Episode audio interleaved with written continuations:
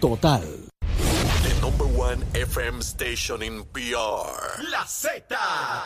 El aplauso, señoras y señores. Esta es la verdadera y pura emisora de la salsa de Puerto Rico. ¡De Puerto Rico! WZNTFM 93.7 San Juan, WZMTFM 93.3 Ponce y WIOB 97.5 Mayagüez. La que representa la salsa en la isla del encanto. De aquí para el mundo. A través de la aplicación La Música Z93. Tu, tu emisora nacional de la salsa. Buenos días Puerto Rico, buenos días América. Comienza Nación Z Nacional. Hoy lunes, llegó el lunes 22 de mayo del año 2023. Soy Leito Díaz, estoy vivo, mire de cuerpo entero. Bueno, lo que queda del cuerpo, pero aquí estoy. Y estamos ready para quemar el cañaveral como de ordinario, como de costumbre, deseoso. Listo, ready para comenzar. Pero antes a los titulares con Emanuel Pacheco. Buenos días Puerto Rico, soy Emanuel Pacheco Rivera informando para Nación Z Nacional en los titulares. Acerca de un año y medio para las elecciones generales, el Partido Popular Democrático aún no ha reorganizado varios municipios, entre ellos Mayagüez, Ceiba, Maunamo, Barranquitas y San Juan. Así lo confirmó ayer domingo el secretario general de la PAVA, Gerardo Toñito Cruz. Por otra parte, tras casi seis años del paso del huracán María sobre Puerto Rico, la Escuela Montessori Adrián Serrano en Vieques aún espera por la reapertura de su comedor, espacio en el que la propia comunidad afirma haber invertido miles de dólares, a la vez que denuncian la pobre atención del Departamento de Educación a los problemas de infraestructura que le atañen. En otras noticias, la Cámara de Representantes incluirá en su propuesta para el año fiscal 2023-2024 asignaciones adicionales para garantizar el desarrollo de la Universidad de Puerto Rico, así como asegurar el funcionamiento de la red sísmica, ampliar el impacto del programa de, del Plan de Clasificación y Retribución del Gobierno y fortalecer los programas dirigidos al cuidado de los adultos mayores. Hasta aquí los titulares, les informó Emanuel Pacheco Rivera. Yo les espero en mi próxima intervención aquí en Nación Z Nacional, que usted sintoniza por la emisora nacional de la salsa Z93. Estás con Nación Z Nacional por el Habla Música y Z93. Y estamos ready comenzando el programa de hoy. Mire, espero que hayan pasado un excelente fin de semana como corresponde. Yo los extrañé muchísimo, deseoso de que llegara hoy a las 8 de la mañana para comenzar a quemar el cañaveral. Besitos en el cutis para todos, besitos en el cutis para todos nuestros amigos y amigas que nos ven y nos escuchan dentro y fuera de Puerto Rico. Particularmente quiero enviarle saludos a Ramos de Toa Alta. Mire, Ramos se encontró con Achero en el fin de semana. Digo que no se pierde el programa, que está ahí con Leito cuando le dice pájaro y pájaro, esos pájaros. Mire, tremendo como tiene que ser. Ramos, besito en el cutis, papá, te quiero. Gracias por sintonizar y estar ahí junto a nosotros todos los días de la vida. Digo, todos los días de la semana, ¿verdad? Pues sábado y domingo cogemos un descansito como corresponde. Espero que hayan desayunado. Estamos a través de Z93, la emisora nacional de la salsa, la aplicación La Música y nuestra página de Facebook de Nación Z. Vamos rápido con Luma Lumita Lumera. Mire, mire, mire, mire, mire. Al amanecer de Dios, 4.183 abonados sin energía en todo Puerto Rico. Ese en, un, el, en Ponce era donde estaba el mayor problema a esa hora. Habían 2.355 sin energía. Verifiqué hace unos minutitos y el número se duplicó. Ahora está en 8.792, siendo Ponce de igual manera el lugar con el mayor problema con 5.618. ¿Por qué Ponce? Bueno, porque aunque en el área metropolitana está un poco nublado en el área sur está lloviendo a tojendel, a tojendel. Y cuando llueve mucho, ¿qué ocurre? Viene la interferencia del vegetativo, de las matas y los palos con los cables. Y entonces empiezan los problemas que de ordinario ocurren cuando hay estas lluvias torrenciales. Esa es la explicación para lo que está sucediendo en Ponce, excepto que algún, se haya reventado alguna cosa que probablemente también es motivo de la lluvia. Mire, en estos días, Luma ha estado desarrollando trabajos particularmente en el municipio de Guaynabo. Y yo quiero dejar algo bien claro. Yo no vivo en Guaynabo, pero hago muchas gestiones en Guaynabo. De hecho, hago ejercicio en un lugar de, de Guaynabo. Voy básicamente todos los días allí a meterle una horita a la máquina, ¿verdad? Y toda mi familia vive en Guaynabo, toda mi familia, en el campo allá, no, no en el pueblo, en el campo, sonador allá arriba. A mi gente, un besito a todos allá. Luma ha estado, porque yo lo he leído, Como si yo lo he leído, otra gente no lo puede leer en las redes sociales diciendo, mire, a la gente de Guaynabo, ayer, por ejemplo, de 5 de la mañana o 6 hasta 5 de la tarde va a haber interrupción en el servicio porque están reparando problemas. Lo ha leído todo el mundo, todo el mundo. Y entonces, ¿por qué están haciendo eso? Porque en Guaynabo hay una serie, mire, yo activé mi unidad averiguativa, que algunos medios de noticias no lo quieren hacer, meramente reportan la cosa superficial. Algunos porque no tienen la capacidad y otros porque le importa un pepino o quieren desinformar. Pregúntenle a Luma cuál es el problema estructural en Guaynabo. Hay un montón de empates históricos allí que Luma está tratando de remediarlos por siempre. Y por eso la subestación que está al lado del pueblo estuvieron trabajando ayer todas esas horas. No de a lo loco, son reparaciones programadas. Cuando le dicen a usted que son programadas, es que son estudiadas para reparar para eliminar los problemas que hacen que en Guainabo, en grandes sectores de Guainabo, se vaya la luz consistentemente. Y usted ve periodistas o gente de opinión pública, ¡ay, se me fue la luz! ¡ay, se me fue la luz! Pues claro que se le fue la luz porque tienen unos problemas. Eso empezó ayer, no, no empezó con Luma. Yo recuerdo cuando Ángel Pérez era alcalde de Guainabo, se quejaba de lo mismo. De hecho, le echaba la culpa a todo al alcalde, a Edward. Como Edward trabajaba, era de la UTIEL y estaba o gerencial, qué sé yo Eduard le dedicó muchísimos años a la, autoridad. Pues se quejaba de que era que Eduard le hacía sabotaje. Eso era mentira, pero eran ah, los argumentos de, Ángel Pérez. Nada, por la pelea política. Pero desde antes de Ángel Pérez también existía el problema. No fue ayer. ¿Qué está tratando de hacer Luma? Eliminar los problemas estructurales que tiene por muchos, muchos años el sistema eléctrico de distribución en Guaynabo. Así que no me vengan con que no avisaron, porque sí avisaron, porque yo lo leí. ¿Ve? Así que avisaron. El alcalde se queja que, pues, que lo debieron haber avisado antes, porque una ida. Fantástico, yo con eso no tengo problema. Vi que Jennifer González se montó encima de eso para decir que el humillación y cake le cayeron a botellazo en Twitter. Sí, Jennifer, ¿ves? Para como vas perdiendo credibilidad. Sí, te tengo que dedicar unos sonetitos, mi vida. Pues te metiste ahí, ah, sí, que sí, Luma, que sí, única, y te han caído a botellazo limpio, porque tú habías dicho que ya no había problema con Luma, no puedes estar dando para atrás y para adelante, mía. Mi amor, mi amor, mi amor, besito en el cuti, levántate tempranito. Digo, te debe haber, no sé si te levantaste, pero bueno, da igual. Ya me escucharás o me estás viendo. Mire, mi hermano, esto es una guerra. Si Luma hace los trabajos y lo anuncia, es malo. Y si no lo anuncia, también, ¿en qué quedamos? O nos peinamos o nos hacemos rolo. ¿Qué rayo pasa aquí? Sí, hombre. Miren, el área de Caimito, donde yo vivo, y los que viven allí pueden dar cuenta de eso y los, o los que pasan por allí. Están despejando todo de, del vegetativo, las matas y los palos, pero no están haciendo el trabajo flojo que se hacía antes. Yo quiero que la gente vea lo que está ocurriendo. Están eliminando toda esa vegetación que está cerca de, de los cables, no meramente las ramitas. Están eliminando toda esa vegetación. Es un trabajo grande, llevan un montón de brigadas con un montón de letreros de personas trabajando. El asunto de seguridad es evidente que lo toman muy en serio. Desde, distancia uno ve en el carro y ya le pone el letrero de que están trabajando en la zona. La gente de Caimito lo puede atestiguar. Debo suponer que en otras partes de Puerto Rico también, o es donde yo vivo nada más. Habrá quien diga, ah, porque tú vives ahí, leíto. Mire, no se pájaro. Es en todas partes. Para eso se les dan millones de dólares para que acaben con esa vegetación que por décadas se descuidó, porque tampoco esos palos crecieron en dos días. No puede ser que crecieran en dos días, ¿verdad que no? Así que por eso doy esta descarguita con Luma Lumita Lumera, porque es evidente que están haciendo su trabajo. alguna gente no le gusta. Alguna gente quiere que siga el desasosiego y que impere eh, la anarquía.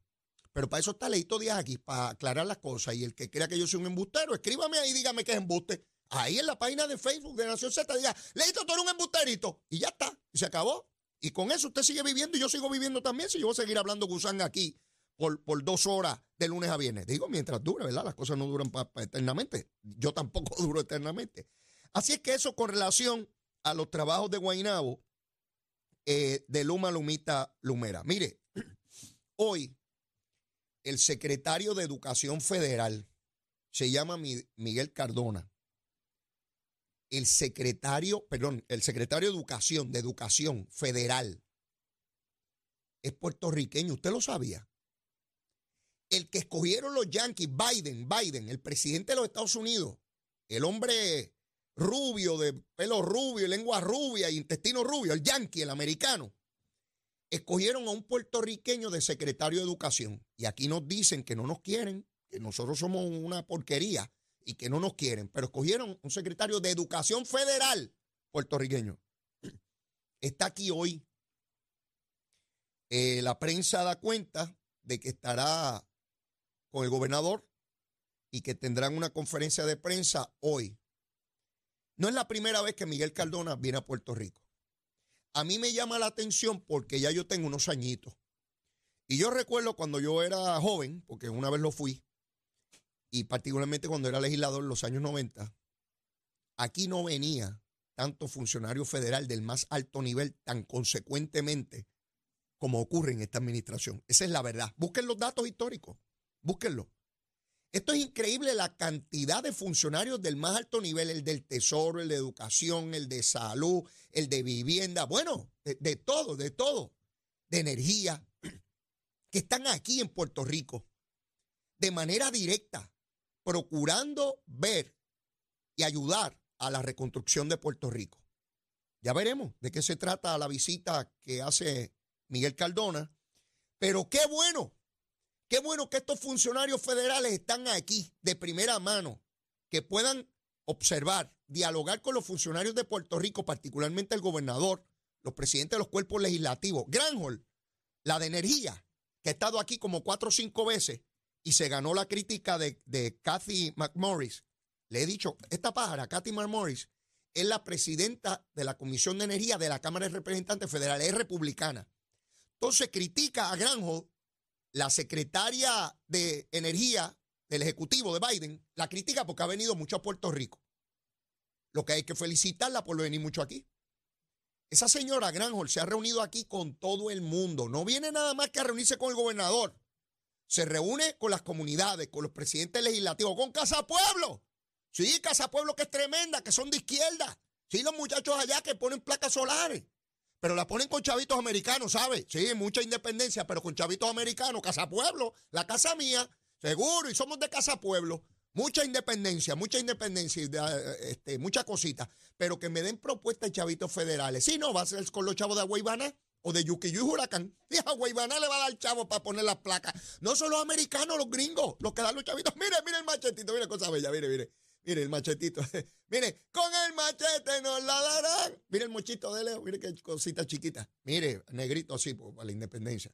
Mire, mi hermano. Si no sos con los chavos de Yuki Junior Guaybaná, que Casa Pueblo pone placa. Es con los chavos de los yanquis de los americanos. Y para estar clarito, para que no me vengan con bobería, porque yo veo las noticias. Ay, cualquiera diría que están poniendo sus chavos que han montado una cosa allí no son con chavos de los gringos, de los americanos. Sí, de esos que ellos quieren que sea alguien de aquí, con esos que ponen las plaquitas, para que no nos cojan de tonteo. Pues está Miguel Cardona en Puerto Rico.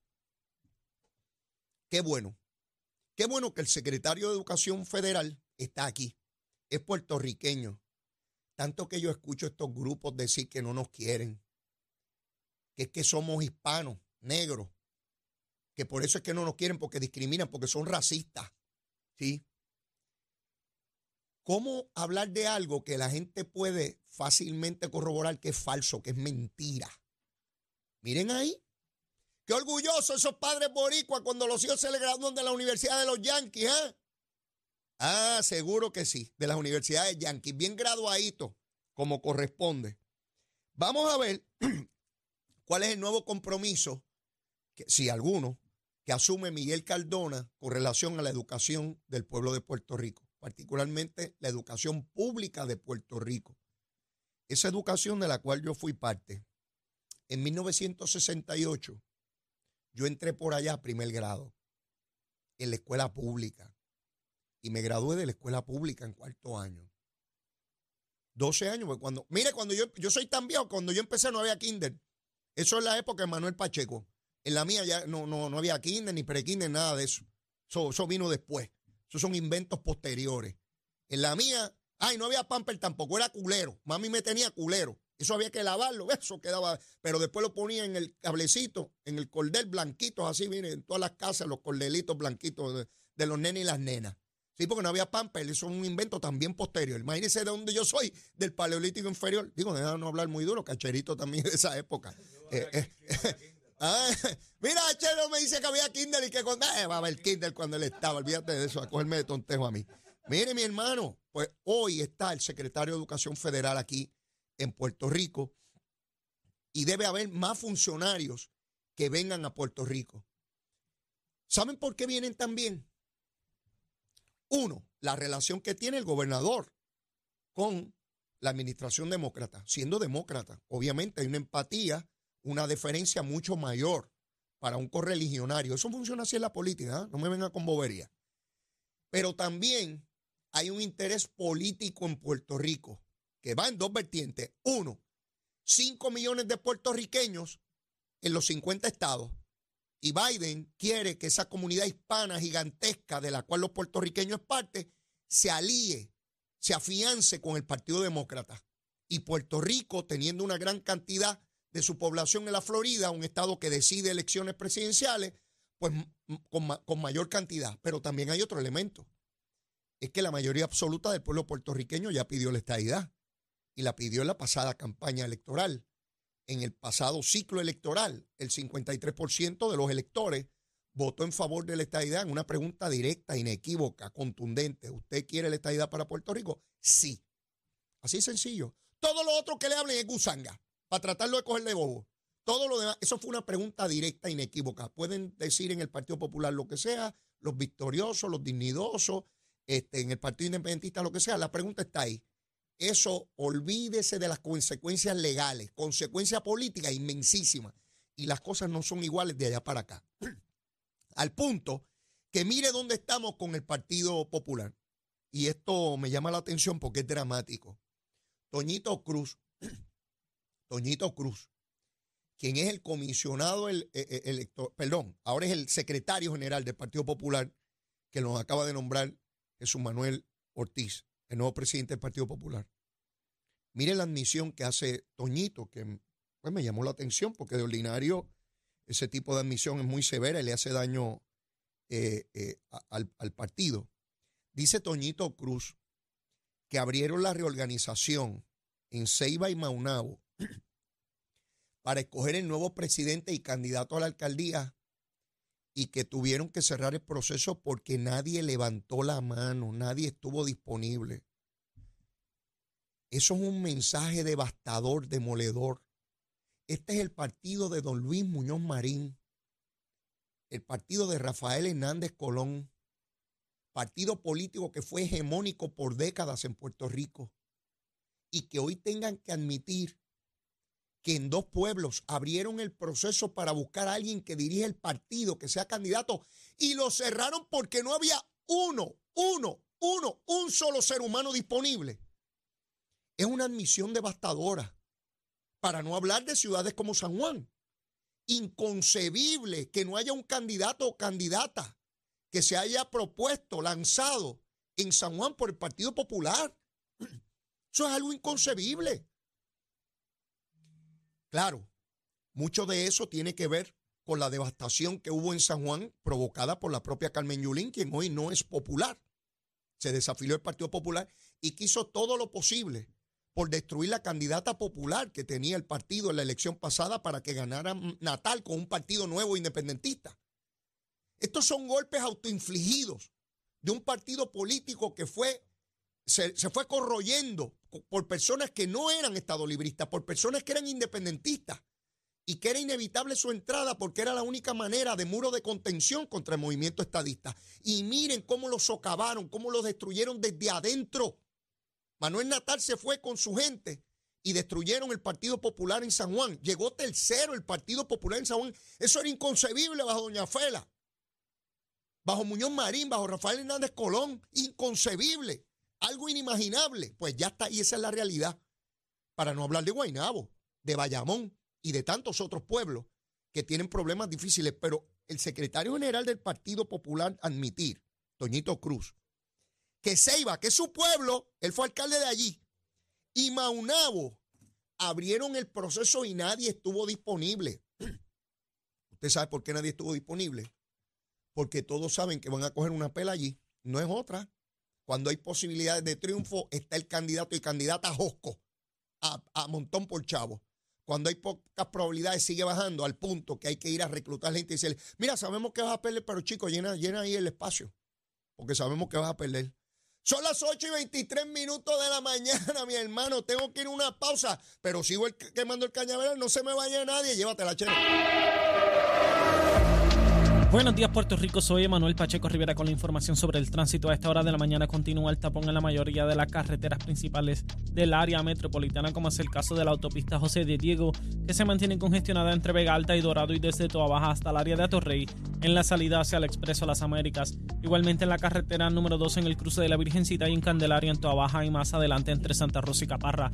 También algunos tramos de la PR5, la 167 y la 199 en Bayamón, así como la avenida Lomas Verdes entre la American Militar y acá de la avenida Ramírez de Arellano, la 165 entre Cataño y Guaynabo en la intersección con la PR22, así como el expreso Valdoriotti de Castro, desde la confluencia con la ruta 66 hasta el área del aeropuerto y más adelante, cerca de la entrada al túnel Minillas en Santurce. También el tramal 8 y la avenida 65 de Infantería en Carolina, el expreso de Trujillo en dirección a Río Piedras, la 176, 177 y la 199 en Cupey y la autopista Luisa Ferré entre Montelledra y la zona del Centro Médico en Río Piedras y más al sur en Caguas. También la 30 desde la colindancia de Juncos y Gurabo hasta la intersección con la 52 y la número 1. Ahora pasamos al informe del tiempo. El Servicio Nacional de Meteorología pronostica para hoy una mañana activa con lluvias y tronadas ocasionales para el este y el sureste. Según llegue la media mañana y el mediodía, los aguaceros podrían extenderse y desarrollarse sobre el interior y el noroeste, donde pueden continuar durante la tarde.